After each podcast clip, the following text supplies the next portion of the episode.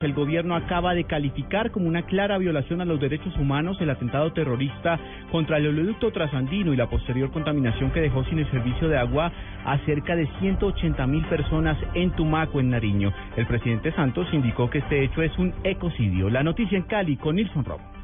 Atentados como los ocurridos en Tumaco no solo afectan el medio ambiente, sino a la población más pobre, que viven del fruto de los ríos. Así lo aseguró el presidente Juan Manuel Santos minutos antes de viajar a la zona. Ustedes han visto lo que ha sucedido en estos últimos días, estos e-, ecocidios que están cometiendo y el impacto que eso tiene en el ánimo de la gente, en la economía, en la situación social, generalmente de quienes más sufren de estos ataques son la gente más pobre. El mandatario nacional llegará en los próximos minutos a Tumaco junto a los ministros de Vivienda y Medio Ambiente con el fin de coordinar las acciones que permitan superar la emergencia. Desde Cali, Nilson Romo Portilla, Blue Radio. El Centro Democrático rechazó la declaración del alcalde Gustavo Petro que vincula al expresidente Álvaro Uribe con casos de falsos positivos. Califican a Petro de terrorista moral. Nos amplía la información Simón Salazar. El senador del Centro Democrático, Alfredo Rangel, respondió al alcalde de Bogotá, Gustavo Petro, quien acusó al expresidente Álvaro Uribe de ser el director responsable de los falsos positivos. Aseguró que Petro hace gala del mismo cinismo de las FARC. Acusa y calumnia a demócratas mientras él mismo oculta sus delitos. El presidente Uribe hizo una gestión en favor de la seguridad de los colombianos. Por supuesto que si Petro tiene alguna acusación eh, que forma formalizar debería hacerlo ante la justicia y no estar eh, difamando y manchando el buen nombre de demócratas. Dijo que por el momento el Centro Democrático no está estudiando tomar medidas legales para no dar más alcance a lo que él llamó infamias por parte del alcalde. Simón Salazar, Blue Radio. Simón, gracias. Pero la arremetida del alcalde de Bogotá no se detuvo en acusaciones contra el expresidente Uribe, sino que aseguró que el narcotráfico ha infiltrado las esferas más altas del poder en Colombia, incluso la presidencia de la República. Daniela Morales. El alcalde de Bogotá, Gustavo Petro, aseguró que las cabezas del narcotráfico no están ni en el sector del Bronx ni tampoco en las localidades vulnerables como Ciudad Bolívar, San Cristóbal o Bosa. Aseguró que estos se pasean sin pena hasta en la presidencia. ¿Ustedes creen que el narcotráfico está en el Bronx? ¿Realmente ustedes creen que los narcotraficantes están en San Cristóbal? Los narcotraficantes se han paseado por las brigadas los narcotraficantes se han paseado por los salones del Congreso de la República y los narcotraficantes se han paseado por los despachos de la presidencia. El alcalde aseguró que las cabezas del narcotráfico están en el norte de Bogotá e incluso infiltradas hasta en la fuerza pública. Daniela Morales, Blue Radio. El ministro del Interior manifestó que el país debería seguir el ejemplo de los Estados Unidos y finalmente aprobar el matrimonio entre parejas del mismo sexo en Colombia. Más información en Bucaramanga con Javier Rodríguez.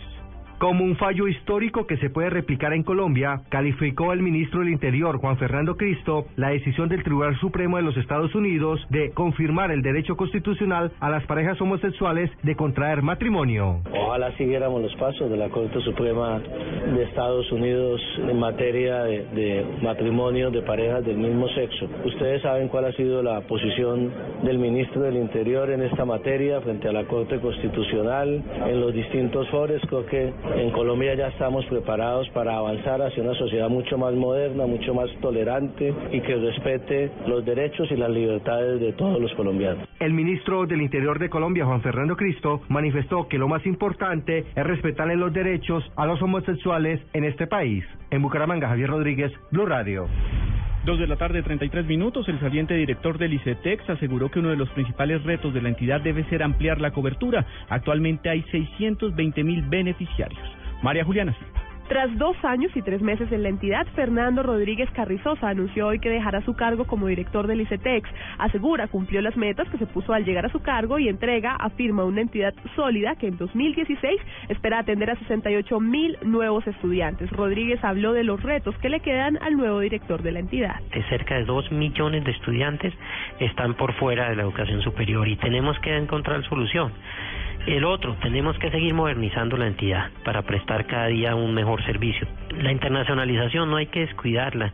Hice un esfuerzo inmenso para, para recuperar estos convenios internacionales y generarle la, la posibilidad a los estudiantes. Así que invitaría al próximo director es a, manejar eso, a, continuar con esos acuerdos. En reemplazo de Rodríguez Carrizosa llegará al ICETEX William Mendieta, quien actualmente se desempeña como secretario general del Ministerio de Educación y quedará como director encargado hasta nuevo aviso.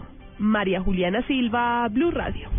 A las 2 de la tarde, 35 minutos, hay noticia en Tumaco. Piden al gobierno que declare cuanto antes la emergencia social en la región para atender la situación de falta de agua potable y contaminación por crudo tras el atentado de las FARC. La noticia con el enviado especial de Blue Radio, Diego Monroy. El alcalde del municipio de Tumaco, en el departamento de Nariño, Víctor Gallo, le pidió al presidente Juan Manuel Santos que declare la emergencia social y económica para que se puedan ejecutar los recursos para afrontar la emergencia que afecta a más de 160 mil habitantes de manera rápida y los cuales se encuentran congelados por la ley de garantías que entró en vigencia esta semana. Y la declaración de esta emergencia económica y social permitirá que algunos programas del gobierno se activen, por ejemplo, empleo temporal de emergencia donde ellos mismos puedan, por ejemplo, hacer la limpieza y, el retiro de, las manchas en sus mismos ríos y esteros. Podría ser una alternativa importante para que ellos tengan una fuente de trabajo y de ingresos mientras se recupera la, la, zona. El alcalde le pidió a las FARC que termine con el ensañamiento contra Tumaco y contra este territorio, porque más daño el que le han ocasionado no se puede hacer. Diego Fernando Monroy, Blue Radio. En noticias internacionales, en medio de la más severa represión contra la prensa en Venezuela, mañana se celebra el Día del Periodista. Organizaciones piden respeto a los derechos fundamentales y la libertad de expresión. Desde Caracas, Santiago Martínez. Este sábado se celebra el Día del Periodista en Venezuela. Por esa razón, el gremio que agrupa a los comunicadores sociales salió a las calles a protestar y exigir el cese a la censura y la presión que ejerce el gobierno. Pinedo Guía, presidente del Colegio Nacional de Periodistas, alertó que la falta de papel periódico por la negativa a importar mantiene en jaque a los diarios regionales y nacionales. Grave, casi que puede caerse la edición del periódico. El impulso está solicitando papel. Hay periódicos que ya han cerrado, han bajado paginación, han bajado los cuerpos. De manera que tenemos que luchar porque tengan el papel. La Corporación Maneiro que debe ser el monopolio para un grupo distinguido de eh, gente que está cercana al gobierno, que le entreguen el papel a todos los... Tineo Guía indicó que unos 30.000 profesionales de la comunicación están en riesgo de perder su empleo si terminan cerrando los periódicos ante la falta de papel. Desde Caracas, Santiago Martínez, Blue Radio. Y ahora en Blue Radio, la información de Bogotá y la región.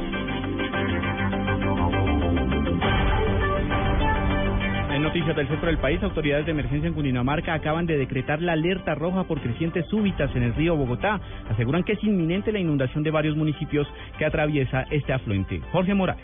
El IDEAM emitió en las últimas horas una alerta roja en la cuenca alta del río Bogotá, especialmente en los municipios de Villapinzón y Chocontá, debido al aumento significativo en su cauce gracias a las precipitaciones que se presentaron en la madrugada de hoy. Así lo manifestó Alberto Pardo, coordinador de hidrología de la entidad. Porque la afectación más grande se está presentando en Villapinzón, Tocancipá, Sesquilé y Chocontá. En este momento eh, se evidencian inundaciones lentas ahí, no tanto en sectores, eh, no solamente perdón, en sectores urbanos, sino también en sectores, eh, sectores rurales y se espera que esa crecida se demore por ahí un día, día y medio aproximadamente en llegar a la parte media que sería Chía, Cajicá, Cota y, y algo de las mediaciones de la laguna de Fuquene. De igual forma, el organismo también recomendó prestar especial atención en zonas ribereñas bajas del río Bogotá, especialmente para el sector aledaño a la vía Chía-Cota, lo mismo que en varios sectores de la localidad de Suba, incluyendo la vía Suba-Cota. Jorge Eduardo Morales, Blue Radio.